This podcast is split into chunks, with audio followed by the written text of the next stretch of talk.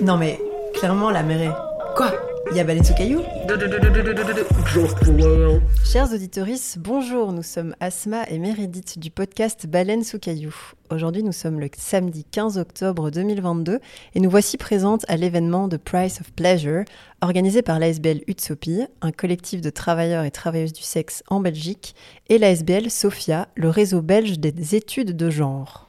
Aujourd'hui, on est au Recyclard dans notre studio mobile pour interviewer des intervenants et intervenantes à cet événement entièrement consacré au travail du sexe. À travers les différentes capsules que vous écoutez, nous souhaitons relayer leurs paroles et ainsi garder des traces de cette journée. Nous accueillons Clou Bienvenue Salut. Et Clou est venue avec son chien Avec Oui. Pelleteuse. Son chien s'appelle Peltos, je suis si heureuse, vive la vie Euh, Clou, est-ce que tu peux te présenter en quelques mots? Euh, ouais. Alors du coup, je suis travailleuse du sexe. Je suis une personne non binaire. J'ai 25 ans. Euh, ça fait 5 ans que je fais du travail du sexe, donc j'ai commencé à 20 ans. Je suis aussi euh, BDiste. Je fais des illustrations et j'écris. Et euh, j'ai écrit le livre Bagarre érotique, qui est sorti en Oui. janvier. Voilà. qui est incroyablement, Mhm. vraiment très cool. Et que j'ai oublié et que je voulais te faire dédicacer, mais bon, c'est pas grave. Une autre fois. Tant- une autre fois. ça. du coup, tu es travailleuse du sexe, illustratrice, peintre aussi, j'ai lu, Ouais. tatoueuse. Alors, avec euh, quelle casquette est-ce que tu te présentes aujourd'hui? Et je me demandais, est-ce que tu parviens à être toutes ces personnes à la fois simultanément ou tu arrives à, à- à compartimenter un peu toutes ces différentes facettes de toi? Mm. Non, en vrai, tout est hyper relié. C'est Ouais. juste qu'à chaque fois, c'est... j'ai l'impression d'avoir les mêmes messages et c'est juste des médiums différents. Mhm. Du coup, tout est très relié. Après, là, je viens vraiment plutôt en tant que illustratrice et du coup, je vends des prints et Ouais. euh, je vends aussi mon livre que je dédicace.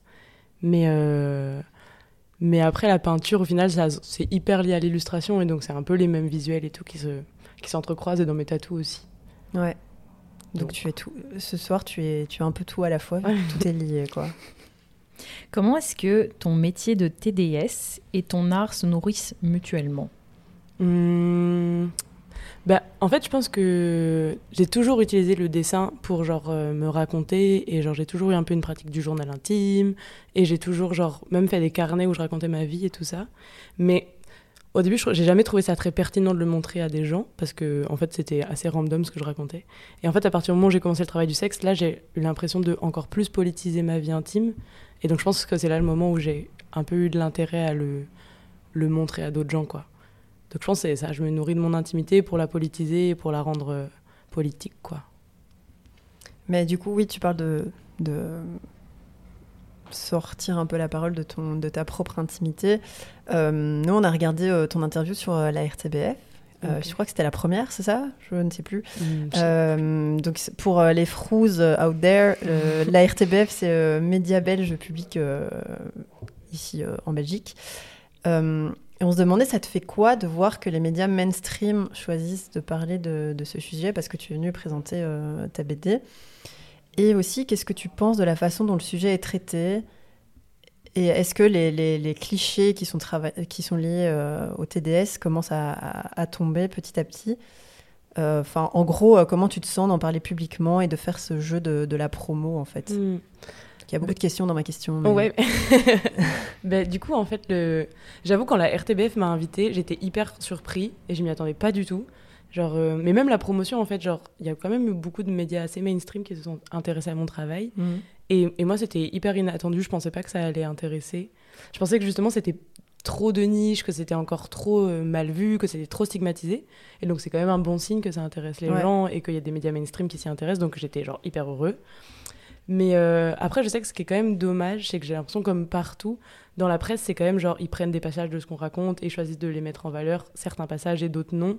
Et je sais qu'on me cut un peu tout le temps au même moment. Et ce qu'on et ce qu'on Ah ouais. montre en lumière, c'est un peu toujours les mêmes passages.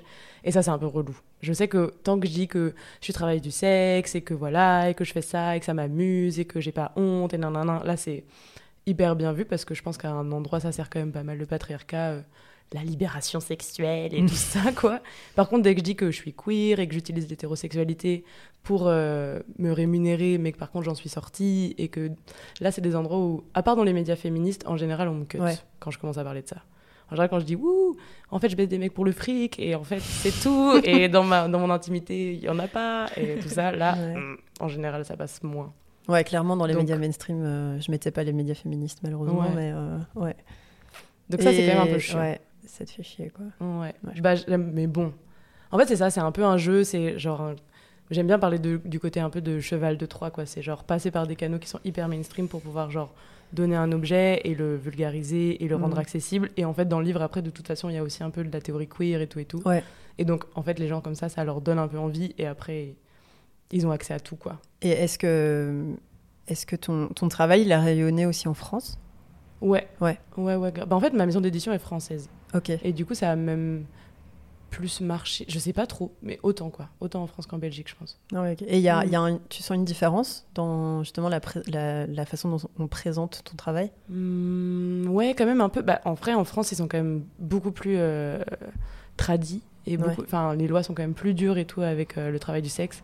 Et du coup, en fait, c'était un peu plus clivant. Je sais qu'en Belgique, en général, quand même, euh, on est quand même. Enfin, bienvenue, non, c'est trop, mais on nous censure un peu moins, Mm. j'ai l'impression. Alors que par exemple, en France, je sais qu'à un moment, je suis allée faire une dédicace à Bayonne. Et là, genre, il y a eu euh, des associations féministes, mais du coup abolitionnistes, qui ont voulu interdire ma venue. Et genre, elles ont milité, elles voulaient casser les vitrines de la librairie, je sais pas quoi. Enfin, c'était Ah oui, vraiment, genre, intense. un peu intense. Et ça, je pense qu'en Belgique, je crois pas que ce serait arrivé.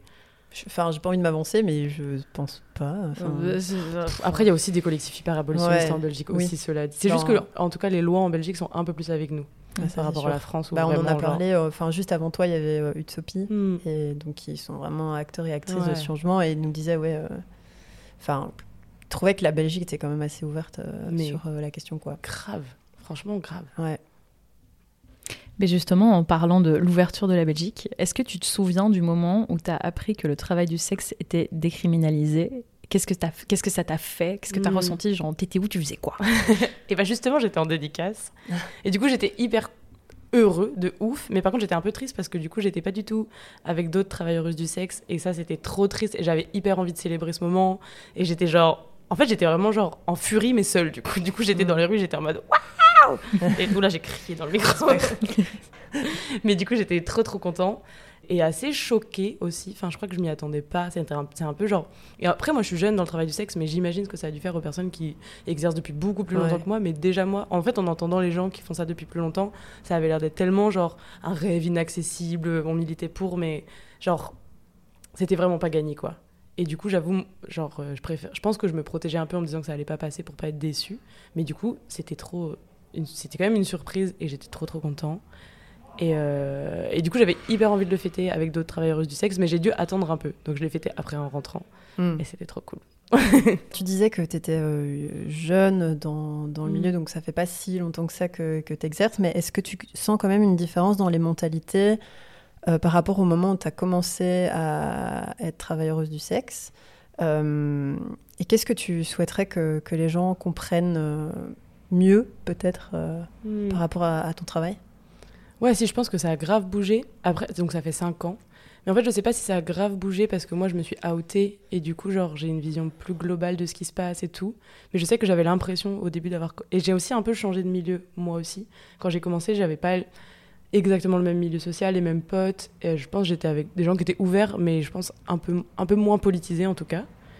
Et du coup, je pense que je sentais un peu plus le stigma. En tout cas, j'avais un peu plus honte d'en parler. Hmm. Du coup, j'en parlais pas trop. Et ça, ça a bougé. Mais je pense que c'est aussi moi, avec moi-même, qui ai beaucoup moins honte. Ouais. Et aussi, là, j'ai l'impression que ces derniers temps, mais je crois que c'est aussi parce que du coup, vu que j'en parle beaucoup du fait que je fais du travail du sexe, et je parle aussi beaucoup du fait que, genre, il y a trop de clients mexis, et qu'en fait, c'est dommage, et que, genre, moi, j'aimerais bien ouvrir le travail du sexe aux personnes queer. Et ben, je sais que c'est des discussions qui reviennent vachement dans ma vie en ce moment.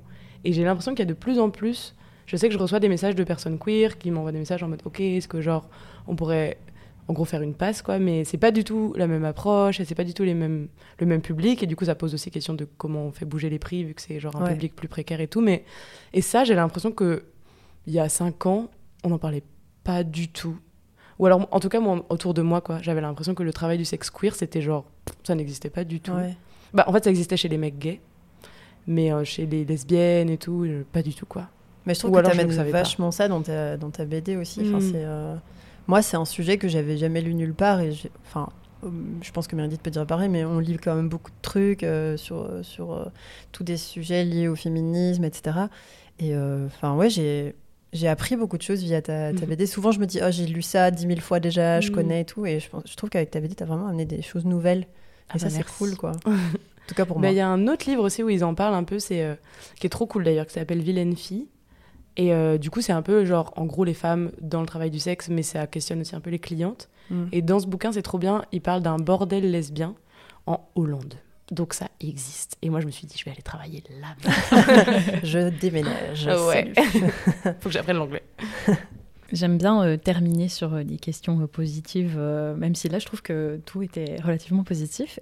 Qu'est-ce qui te donne de l'optimisme concernant le futur du TDS bah déjà, en vrai, les lois bougent quand même beaucoup. Donc ça, c'était hyper...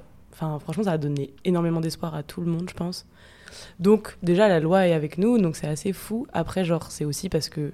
Enfin, j'ai l'impression que c'est aussi, ça passe parce que bah, le capitalisme a aussi beaucoup de place et que c'est quand même un peu libéral aussi. Du coup, on, on peut payer des impôts, nanana. Enfin, finalement, on rentre dans l'économie, donc... Du coup, je suis en train de parler de trucs pas du tout positifs. la question positive. Mais c'est quand même la preuve que genre les mentalités bougent à fond. Et du coup, qu'est-ce qui me rend optimiste? Bah, C'est que du coup, on va pouvoir s'allier entre travailleuses du sexe, qu'on va pouvoir être Mm. plus indépendant, plus protégé, qu'on va pouvoir genre monter des trucs vraiment ensemble et qu'on va être encore plus... Je sais pas, encore... On va en- Enfin, ça ouvre vachement les possibles en fait. Et justement, toutes ces questions de- du travail du sexe queer, c'est des questions qu'on se posait déjà. Mais en fait, vu que la loi était contre nous, c'était hyper dur de genre... euh, un peu faire de la communication autour de ça. Mm. Et euh, du coup, on avait accès que à un, un ou deux sites qui sont hyper genre tournés pour les hommes et tout ça. Et donc là, maintenant, ça permet de créer des nouveaux sites, de créer des plateformes qui vont genre permettre ça. Ça permet de beaucoup plus facilement en parler. Ça permet, enfin, en vrai, cette loi va permettre plein de choses. Ça permet aussi que, genre, je pense, des personnes sans papier puissent dire qu'en fait, elles font ce taf-là, et du coup, ça peut les aider, genre, euh, Mhm. à avoir des papiers. Enfin, pff, en vrai, ça ouvre vraiment beaucoup de possibles, donc c'est très chouette. Ce serait cool que d'autres pays en prennent un peu de la graine, quoi. Genre la France. et genre d'autres pays aussi, mais. Après, il y a aussi ce genre d'événements euh, comme il y a aujourd'hui. Mm. Enfin, ça commence aussi à, à, devenir plus accessible et quelque chose euh, qui est plus ouvert euh, dans, dans l'espace public. Enfin, l'espace public, on n'est pas dans un espace public, mais c'est une soirée qui est par et pour les travailleuses du sexe, mais aussi qui est ouverte au public après. Tout le monde peut Mm. venir. Et, et je sais pas, je trouve qu'il y a un truc qui, qui change aussi de ce côté-là. Euh, Il y, a, il y a quelques mois, on a été au Snap, euh, au Bourse, euh, Mm. voir l'exposition. Enfin, c'est vraiment un truc qui devient. grave. Je sais pas, je- j'ai pas l'impression que ça existait il y a quelques années, même pas si longtemps que ça en fait. Mm. Euh, Ouais, ça, ouais, ça moi change aussi. de ouf. Enfin, c'est Ouais. dur d'avoir du recul en vrai sur genre. euh, Mais oui, je pense. Enfin, j'ai l'impression que là, Ouais. ça s'ouvre de ouf. Même au niveau du porno, par exemple, j'ai l'impression que genre, il y a de plus en plus de porno éthique qui se fait. Il y a plein Ouais. d'événements autour du porno éthique. Il y a plein de. J'ai l'impression que ouais, il y a, il y a la place quoi. On nous fait de la place Ouais, et c'est trop cool. Mais on posait aussi la question euh, dans d'autres interviews de la glamourisation Mm. euh, du sujet. Je sais pas, toi, qu'est-ce que t'en penses euh, Parce que du coup, t'as ce côté où, qui est plus accessible, mais aussi.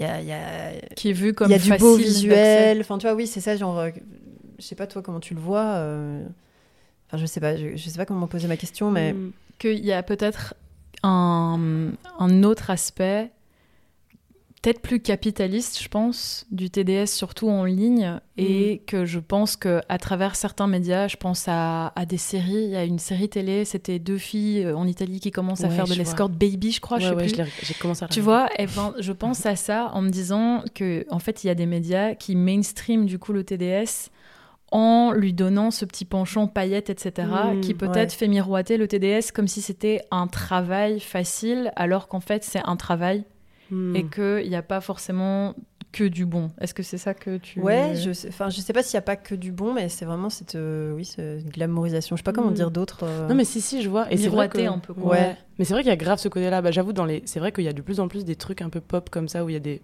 personnages qui se prostituent et c'est hyper genre subversif et Mm. et ouais du coup glamourisé et tout et je pense que ça peut être un peu dangereux mais euh, non mais si grave. Et je pense que c'est juste que faut faire attention à genre avoir un regard hyper global et hyper réel sur ce qui se passe quoi. Ouais. et c'est pour ça que genre c'est c'est cool mais je pense qu'en fait le travail du sexe c'est un endroit de c'est un métier où c'est le j'ai l'impression le plus diversifié des personnes qui le font c'est ça qui est un peu compliqué je pense c'est Ouais. genre bien montrer tous les aspects du travail du sexe bien montrer genre qu'en fait bah c'est aussi un métier qui est hyper accessible et du coup c'est un métier que plein de gens choisissent parce qu'en fait bah, il y a que ça comme métier qui est accessible pour LE faut faire enfin, c'est ça faut montrer plusieurs réalités en même temps je pense pour que l'équilibre y soit fait Et je sais que moi, au début, j'avais l'impression que mon discours, il était hyper glamourisant. Et je pense que c'est quelque chose que je me suis rendu compte après.